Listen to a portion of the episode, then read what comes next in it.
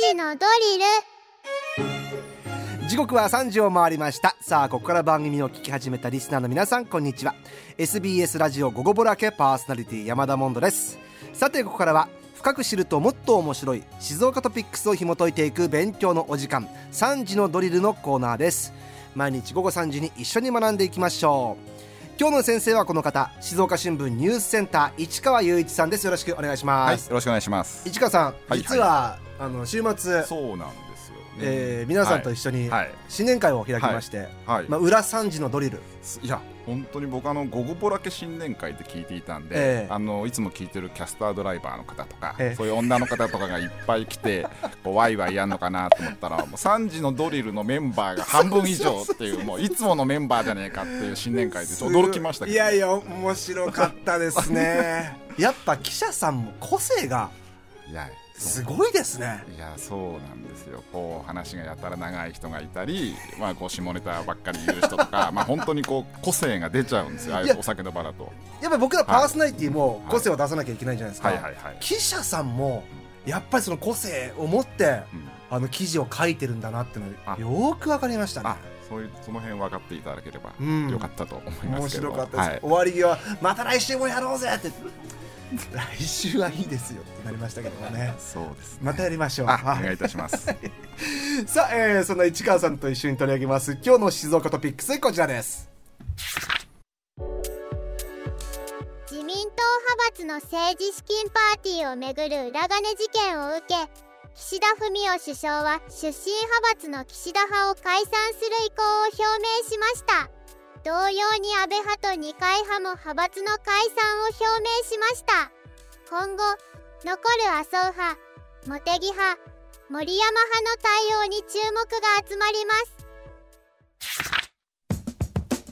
というわけで派閥解散のはいそうなんです。話題になってますね、はい、ちょっとあのー、今のニュースの中で、まあ、麻生派、茂木派、森山派の対応に注目が集まるって話だったんですけど、まあ、最新のニュースだとどうやら麻生派に関しては派閥を残すみたいなやつが残すはい、というのが報じられていたりしているんで、まあ、今後またちょっと本当に動向がこれからちょっとわからないっていう状況ではあるんですが。あの解散になった派閥の議員さんがニュース出てて、はい、泣いてる議員さんもいましたよそうですね。いやそのぐらいやっぱり思い入れがあるものなのかなと思いますね派閥というものは。これ市川さん本当にこう、はい、素人の質問で申し訳ないんですけども、はいはい、派閥って政治に関して、うん。同じ政策だったりとか理念を持った人たちの集まりって考え方でいいですよね、そうですね。一応政策集団っていう呼び方を彼ら自分その政治家たちはしていますよね。ですよね。はい、それ、うん、だったらそれ政党でよくないですか？自民党にあんだけ派閥があって自民党っていうのが同じ政策や意見、理念を持つメンバーだなと僕は思ったんですけども。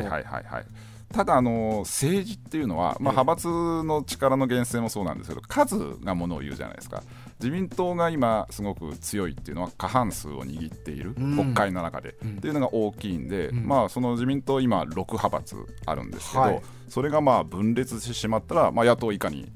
なってしまいますからね。やっぱ基本的には数はあってその中でこう権力闘争を繰り広げていくと。っていうのがやっぱ派閥なんですよね。なるほど、はい、そういうことなんです、ね、そうなんです。どうなっていくんでしょうそうなんです、うん、まあ、派閥って、はい、あの今は政治家の話が中心になってますけど、はい、基本的にはもうこの社会どこにでもある会社にもありますし、はい、そういう、まあ、職場じゃなくてもそういうクラブ活動とか、ええ、まあ、よく言う言葉が3人集まれば派閥ができるっていうのはこれ有名な言葉なんですよ。あの例えばスポーツチームのサポーター、はい、ファンの皆さんでも派閥があったりね、はい、するらしいですよね。そうなんです。うん、で3人集まれば派閥ができるってなぜかって言えば、いわゆる2対1になるからですよ。つまり3人集まるとやっぱり多数決の世の中じゃないですか。はい、どっちかが多数派になろうとこう仲間を作りたがるんですよね。人間の習性として。まあこれがまあ派閥的なものなんですけど、うん、特に政治の世界でやっぱ派閥ができるっていうのはちょっとまあ必然的なものがあって、例えばアメリカのように、アメリカで大統領をいわゆる僕ら国民の投票で大統領選挙っていうのを行って、今まさにそれが始まろうとしてるんですけど、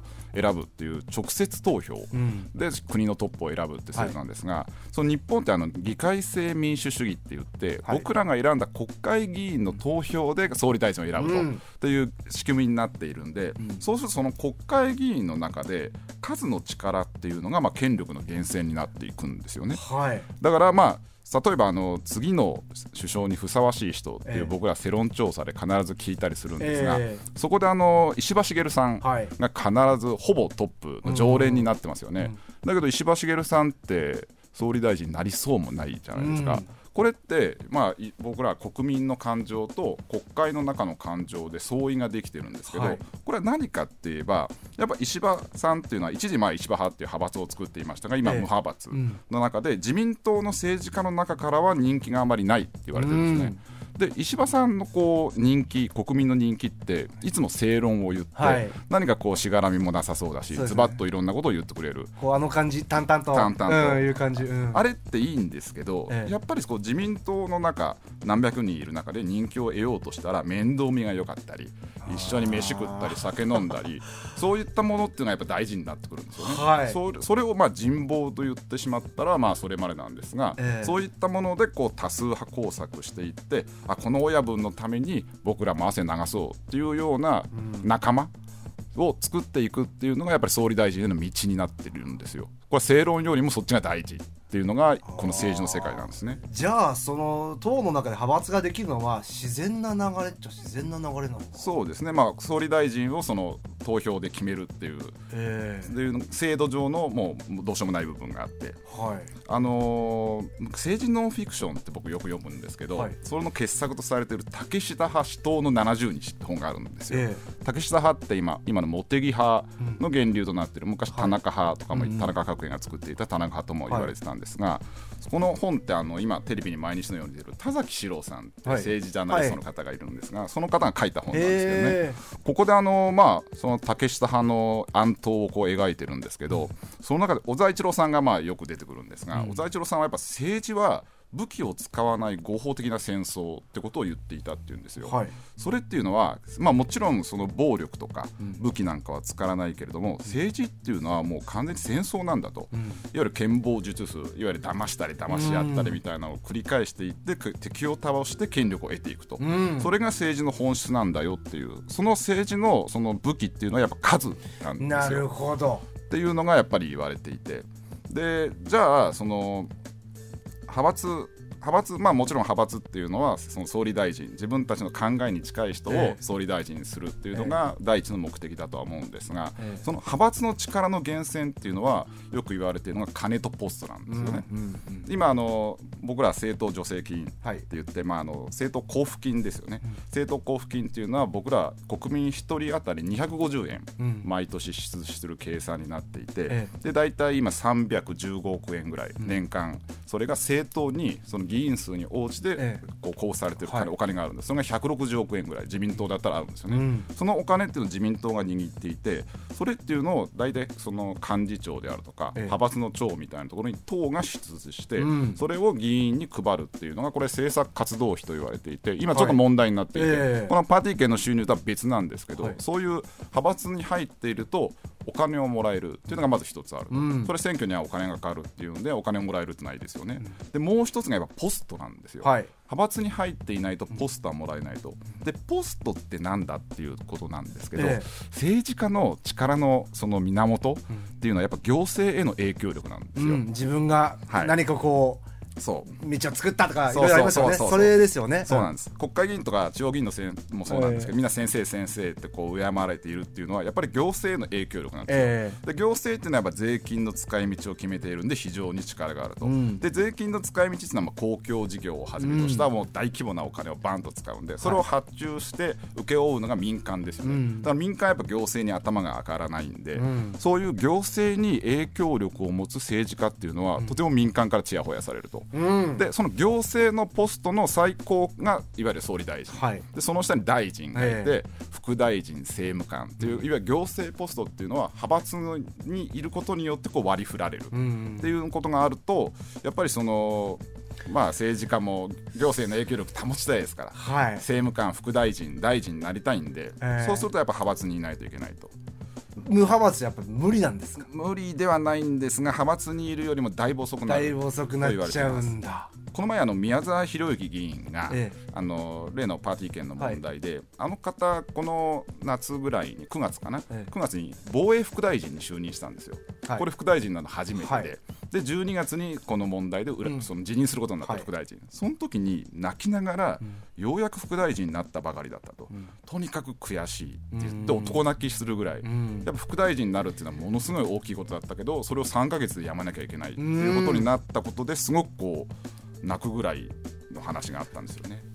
いややっぱそこみんな目指してるわけですから。やっぱりその金とポストっていうのは派閥に入ってなきゃいけないんで、えー、それっていうのはやっぱり派閥の力の源泉になってると、うんえ。ー、ただあので今回まあ派閥を解散しよう、はいはい、解消しようっていう話なんですけど、えー、これってもう本当に昔から言っていて、うん、で僕あの静岡新聞の大昔の静岡新聞を調べていたら、はい、1956年。1956年。自民党って1955年にできたんですけど、はい、その翌年ですよね、でその時にはもう派閥っていうのができていて、うん、で派閥間でその総裁を選ぶのでこうやっぱ揉めていると、えー、その時あの県内静岡県選出のあの総理大臣まで務めた石橋丹山さんですがいるんですよ、はい、これもう歴史上の人物になっていてもともとジャーナリストだったんですけど、えー、戦前はこう植民地政策なんかを批判するような、はい、すごく先見の明のあった方なんですがその方が静岡新聞のインタビューに1956年に答えていて、えー、派閥解消を訴えてるんです、えー、その時から。もう69年前ですよ。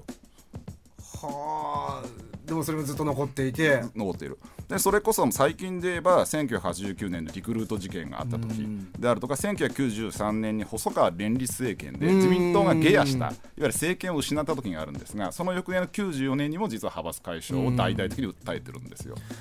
じゃあこの長い歴史の中でも何回も派閥を何回も言ってるんですねこれは。解消っていうの言ってたんです、ね、言ってたんです。ただなかなかやっぱ派閥が今までは解消できなかったんですよね、えーやっぱり派閥を解消するとじゃあどうなるかっていうと、はい、総理大臣に権力が今度集中するんですよ、えー、いわゆるじゃあ今まで大臣副大臣政務官みたいなポストっていうのは派閥の数に応じて順繰りでしかも当選回数に応じてこう割り振っていたみたいなことがあるんだけどじゃあこれから実はこれからその派閥のその人事の推薦であるとか、そういうのもやめましょうっていうような話にもなってるんですよね、今自民党が政治刷新会議っていうのを作って、そこで教わりました。はい、うん、そこでそういう話が出そうだとどう思う、っていうのがもう報報道されてるんですが、そうするとじゃあ誰が決めるのってことになれば、総理大臣幹事長とかっていういわゆる一部の人間に人事権みたいなものが集中すると、ええ、これって昔も派閥の解消とか解散みたいな話があったっていうんですけど、これも実は権力闘争だったんですよ、はい、いわゆる自分の派閥があまり強くない総理大臣とかが派閥の力を弱めようとして派閥の解消や解散を言い出して自分の権力をこその維持しようとした。なるほど。そういう権力闘争の側面もあってで今回その言い出した岸田さん、はい、これっていうのは自民党の中では第4派閥であまり派閥の力が弱いんですよね。そうすると派閥を今回なくそうっていう温度で麻生派第2派閥の麻生派や第3派閥の茂木派なんかがちょっとこう反発してるっていうのはある意味権力闘争があるんですよ。解散もできない、はい、したいけどできない。そして秋には総裁選があるっていうところで、はい、すごく今大変な時期だけど、ね、みんなと並ぶために解散してるっていうだからこれっていうのは権力闘争の側面もあったあると僕はなんか思っていてだからその辺、まあ、もちろんその今支持率がものすごい低迷しているとか、えー、今言ったようにそのポストの配分を派閥でやめましょうとかお金を配るのやめましょう、うん、そのっていう話になった時に派閥の意味がない。であれば、まあ、派閥っていうのをなくすっていうことをみんなに国民に言うことによって支持率を上げようっていうもちろんそういう下心があるのかもしれないですけどもやっぱり一番大きなところっていうのは僕はそういう権力闘争の部分があるんじゃないのかなと思ってます、ねはい、市川さんの読みとしては、はい、今後本当にじゃあ派閥はなくなっていって、はい、っていう流れになっていくんでそれとも、うん、まあ今ね麻生さんたちは反対残していくっていう、言ってますけども、表面的にはやっぱり派閥っていうものはなくすなくす解消する、ただそれこそ50年前の新聞でも派閥解消は派閥解消だっていうちょっと嫌味な解消。っていうのは名前を変えるの解消ですよ、結局残っていくわけですね。そうそうそう。名前を変えるだけじゃないかっていうのは50年ぐらい前からそんな皮肉が出るぐらいの話なんで、もちろん総理大臣、総裁を選ぶ時っていうのは、その国会議員の中で投票をやるんで、そこはまっさらな中でやっぱできないですよね、当然グループを作って、こいつをね、統制させようっていうのは出てきちゃうんで、うん、まあ、そこはなかなか難しいかもしれないですけどね。はい、いやとてもなんか今のね、えー、ニュース行われている派閥解散この中この後気になるような内容を教えていただきました、はい、ありがとうございます、はい、というわけで今日の先生静岡新聞ニュースセンター市川雄一さんありがとうございました。はいありがとうございましたさあ今回のこの内容はニュースアプリあなたの静岡新聞キコットまたは Spotify をはじめとした各配信サービスのポッドキャストにアーカイブ上がっておりますのでチェックしてみてください。今日の勉強はこれでおしまい。